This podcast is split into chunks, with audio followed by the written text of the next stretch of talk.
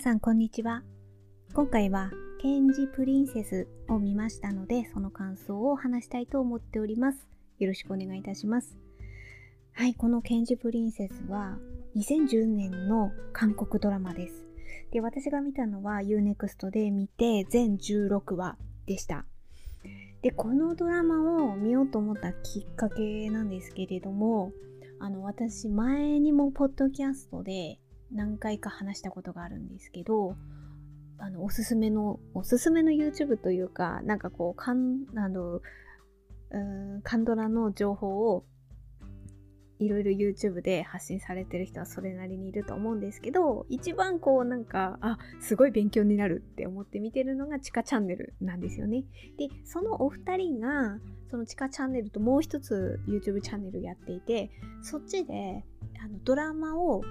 こう毎回1本上げていってその感想をお二人で話してるんですよねでそれも私やっぱなんかカンドラを選ぶ時に参考にさせてもらってるんですよねで、その中で、ちょうど最近、ケンジプリンセスの話をしてたんですよ。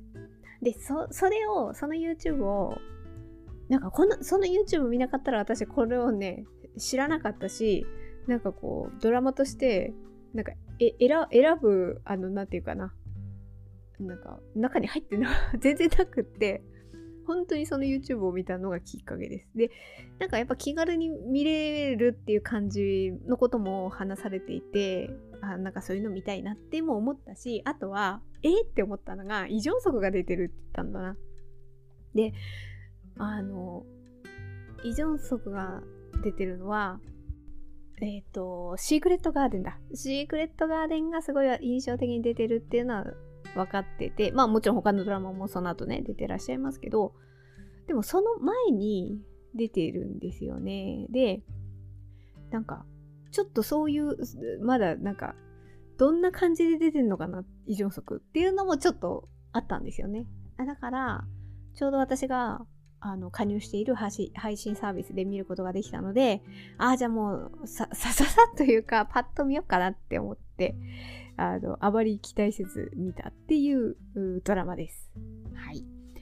で、えっ、ー、と、ここからは、私思うことをちょっと自由にお話しさせていただきますですので、あの、もしこのドラマを今後見たい、なるべくネタバレ的な内容に触れたくないって思われる方がいらっしゃいましたら、ここでストップしていただければと思います。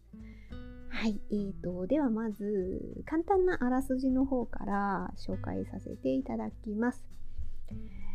生意気でわがままで世間知らずのお嬢様ヘリの趣味は高級ブランドのショッピング。念願の検事になったヘリだったが、新任講習をすっぽかし、ブランドオークション会場へ。しかし、カバンを盗まれ、予約したホテルも手違いでキャンセルされるなど散々な目に遭う。そんなヘリを救ったのが、見知らぬ男犬。だが彼にはとんでもない秘密があった。検察庁で奇抜なファッションと生意気な言動で周囲から浮いてばかりのヘリだったが、仕事熱心な首席検事ユン・セジュンに惹かれ始め、だが一方で犬のことも気になる。というような、はい、あの、あらすじになっております。でですね、えっ、ー、と、出演されているのがですね、えっ、ー、と、あの、これ2010年のドラマなので、それなりに前なんですよね。で、その2010年で出てたのが、まず、キム・ソヨンですね。キム・ソヨンは、えーと、キム・ソヨンがマーヘリっていう、まあ、ヒロインを演じているキム・ソヨンは私はですね、過去には見たドラマとして順調に惚れるを一通り見ました。で、私、ポッドキャストの中で話キム・ソヨンについて話してるのが、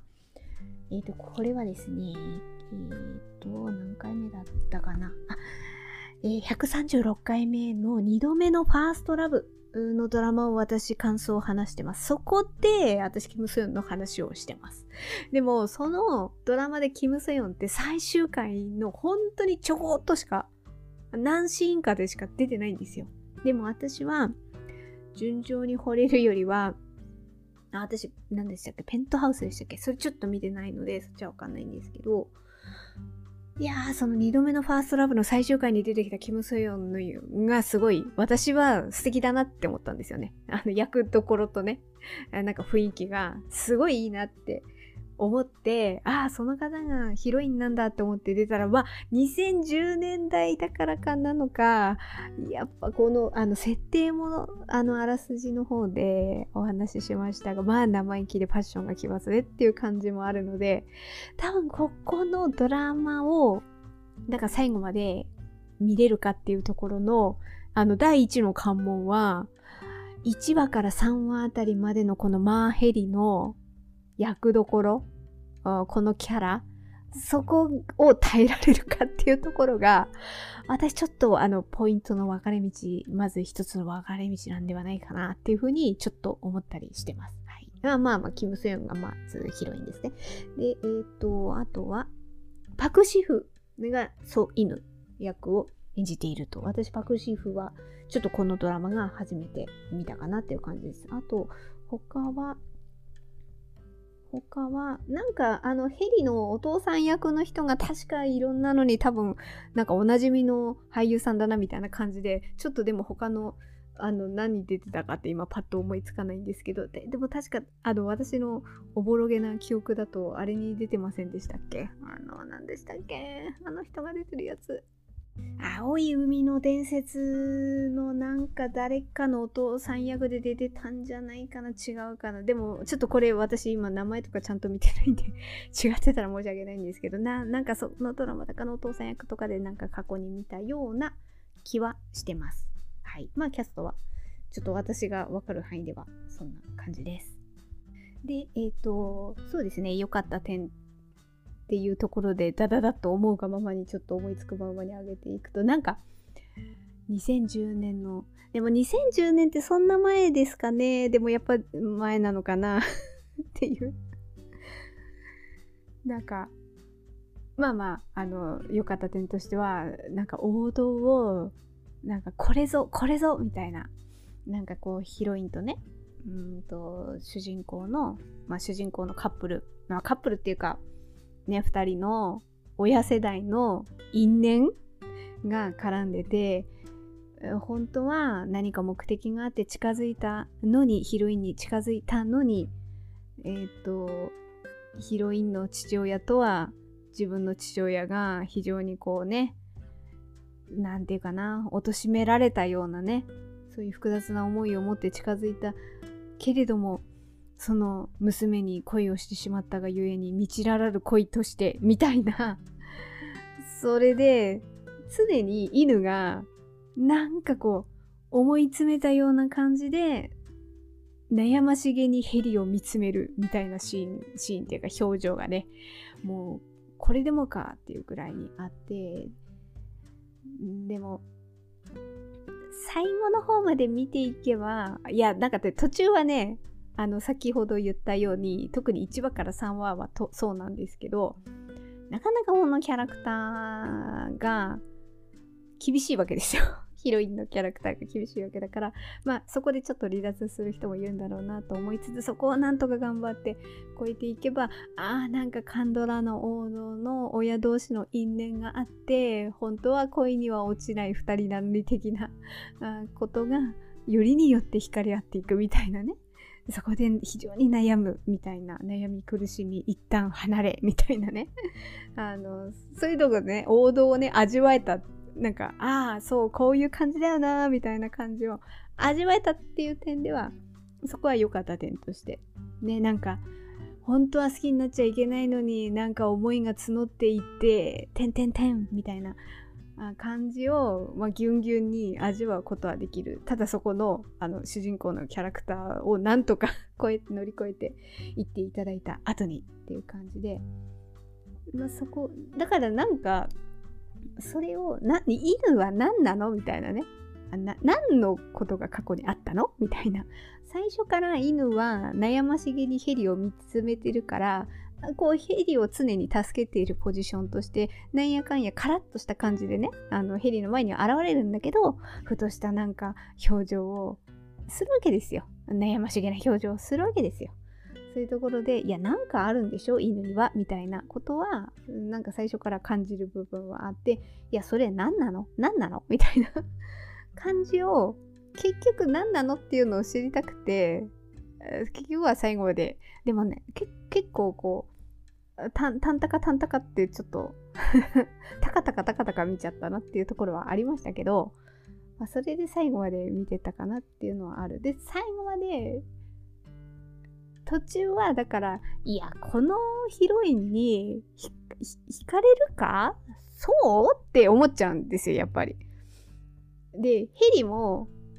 素直いい意味で言えば素直なんですよね。でもにしてはっては思っちゃう部分もあってでもいくつか事件をこなしていく中で成長はしていく。確かに。成長はしていくけど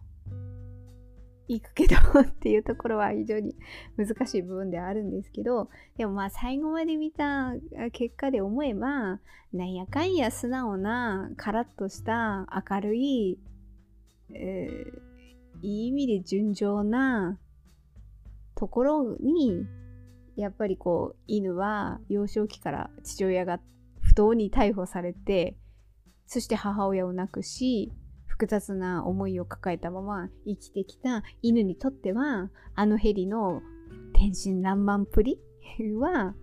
非常に惹かれるものがあったのかなってなんとなく最後まで見たら、まあ、最終回の最後の最後の方の2人のねまあでも2人のやり取りはカラッとしてる感じでそれはいや途中でヘリはなんか先輩ケンジを好きになったりはするんですけどまあちょっとかっこいいと思っちゃったんだろうなっていうのは思いますけどいやあの先輩といてもそんな楽しくないんじゃないかなヘリはみたいなことはちょっと思いながら。でも犬とはこう会話のテンポとかもまあ良かったなっていうのはあったのでそこで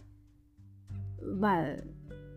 最後の方とかでもねいい感じまあ特に最後の最後の方はいい感じな雰囲気の2人なのは分かったのでまあそこのねいろんなことがあったけど最後にはみたいなところを王道を味わえたっていうのは良かったかな。そんなに難しくは考えずにたかたか見れたドラマではあったかなっていうのはありますかね。あとはあのよ、まあ、良かった点って言えば良かった点なのか、異常速の本当になんか、今のザ異常速を、になる前の なる前のまだ何者でもないイ・ジョンソクの素朴なイ・ジョンソクを見れるドラマではありました。なんか、あの、どこで出てくるんだろうと。え、もしかしてイ・ジョンソクって気づくのかな？すごいちょい役でちょっとしか出てこないのかな？なんて、ちょっと思いながら見始めたら、めっちゃ最初の第1話から普通に出てきてびっくりして、でも、あ、今の完成されたイ・ジョンソクとは全然違うみたいな。なんか顔が丸い異常族みたいな。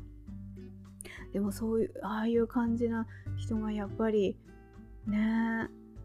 こう俳優としてポジションを確立していくわけですからね。何がどう転んで 転んでっていうか転がっていくかは本当にわからないものだなみたいな感じは。なんかあれの時はシークレットガーデンの時はあなんだろうこの人気になるみたいな感じでもまあちょっとした役でしたけど、すごい印象に残ったんですけど、こう、ケンジプリンセスでそこまで思えるかって言ったら、それはなかなか思えなかったので、わからないものだなと思ったので、まあ、まだね、うん何、あの、その、この確固たる地位を確立する前のイ・ジョンソクを見れるドラマっていう意味では、貴重だなっていうふうに思いました。あの、ヘリの先輩ケンジの、あれなんですよね。係長係長っていうポジションがすごい不思議なんですけど、なんか、えっ、ー、と、サポートする。なんか事件について資料とか調べる感じの。だからほら、あれに、だからあれあれとなんかあ、立場が違って面白いな。だから異常則ってあなたが眠ってる間には検事役でしたよね、主人公で。で、その係長とやっぱり過去の古いあのつながりが実はあったみたいなのがあなたが眠ってる間にでで今回は自分の方が異常速の方が係長やってるわけだからなんか非常に味わい深いなとああその何年これ2010年でしょ？であなたが眠ってる間には2017年か7年後にはね自分が検事の方を役やってるっていうね 係長じゃなくて検事役をやってるわけですからね。いやなかなかあだからだからそういう移り変わりを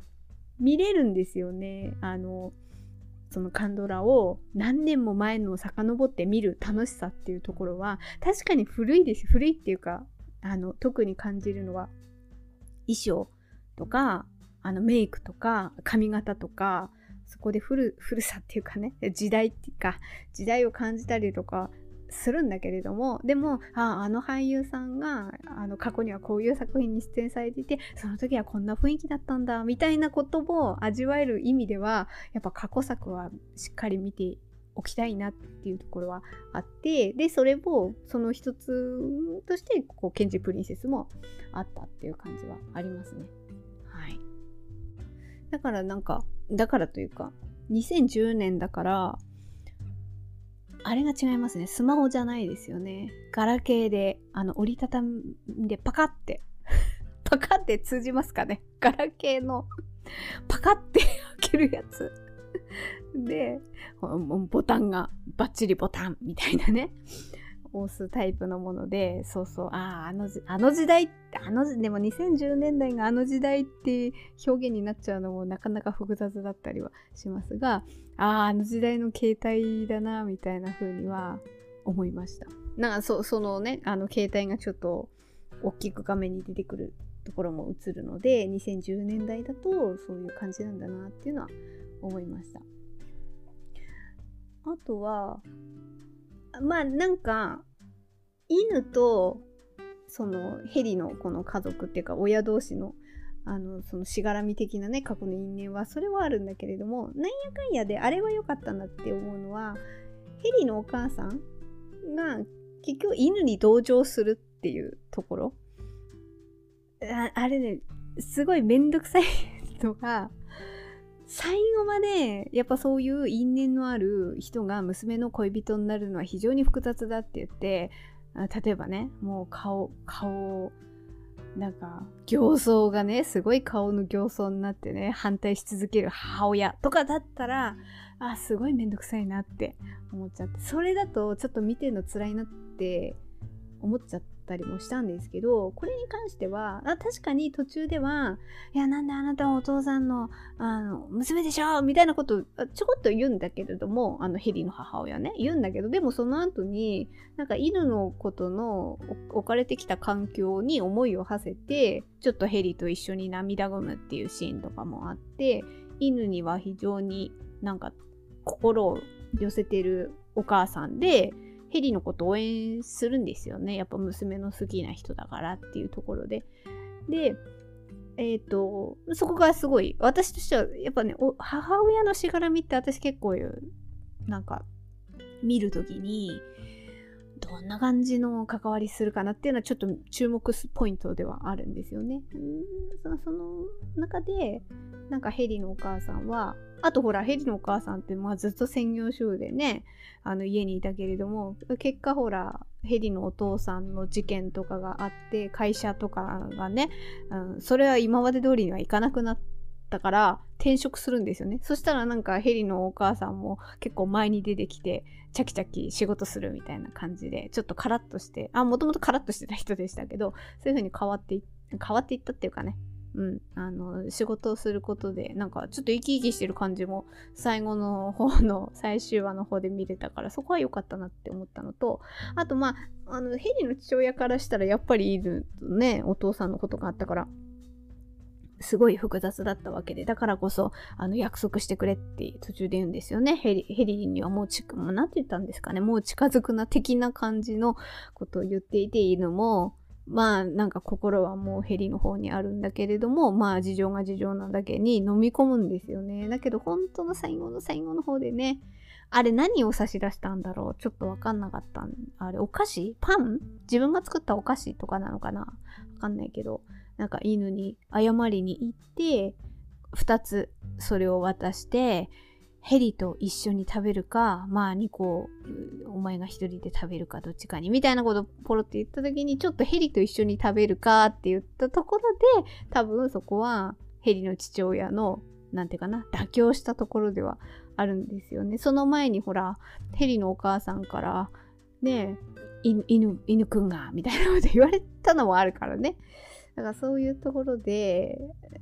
そこのヘリの父親が、なんかやっぱ突っかかりとしてはね、犬としてはあったから、ある意味そこのお許し的なところをね、いただいたことによって、その後にね、もうなんかここからが王道ですよね。でもちょこっとだったけどね、あのほら、最後の最終回のなんか山場のところで駆ける、駆け出す。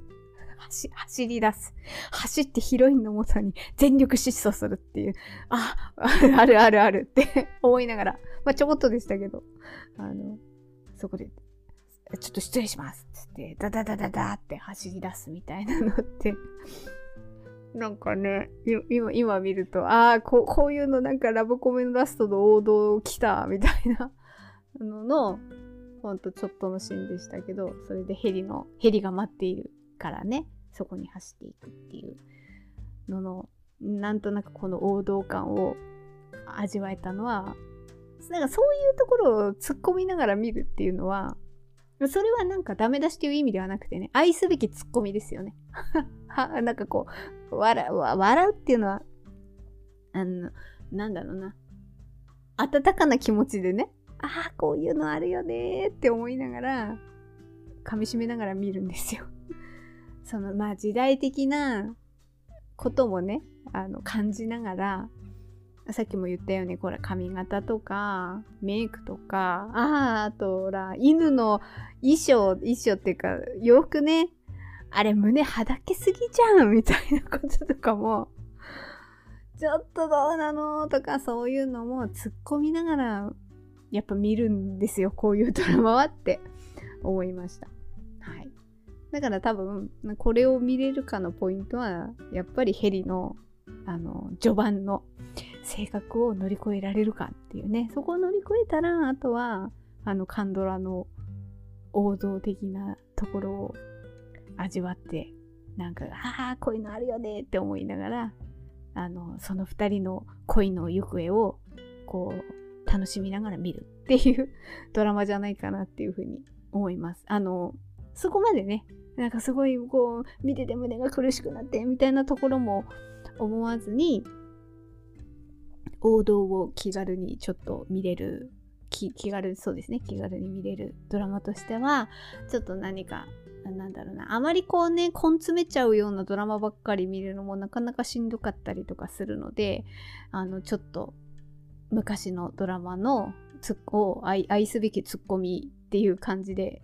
あの、突っ込みながら見るのも、それはそれで楽しいんじゃないかなって、それでね、イ・ジョンソクのあの駆け出しの頃を見れるっていうのは、それはそれで面白いんじゃないかなっていうふうに思いました。はい、ということで、えーと、今回はケンジプリンセスを見た感想をお話しいたしました。最後まで聞いていただいてありがとうございました。程よい一日をお過ごしください。スノーでした。